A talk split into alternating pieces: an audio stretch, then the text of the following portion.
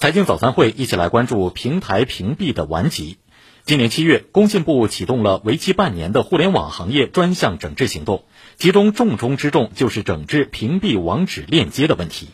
那么什么是屏蔽网址链接呢？我们时常会遇到这样的情况：在购物平台进行网购时，想和朋友分享好物，但是购物平台上的链接呢是不能直接转发到社交软件上的，必须生成图片模式，或者是在社交软件上转发一串好像乱码的文字，通过复制粘贴才能够被朋友读取。不仅如此，在购物平台上，消费者也无法使用自主选择的支付方式来支付。另外，还有多家社交短视频软件的链接也是无法直接互相转发的。这些平台之间的互联互通被人为设置的障碍，就被称为是屏蔽网址链接的行为。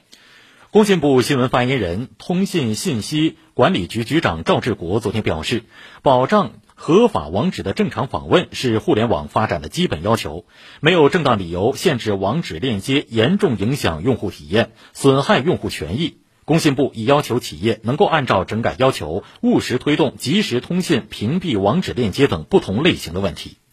昨天发布会结束后，腾讯、字节跳动、阿里巴巴都已迅速回应，表示将拥护落实工信部的决策。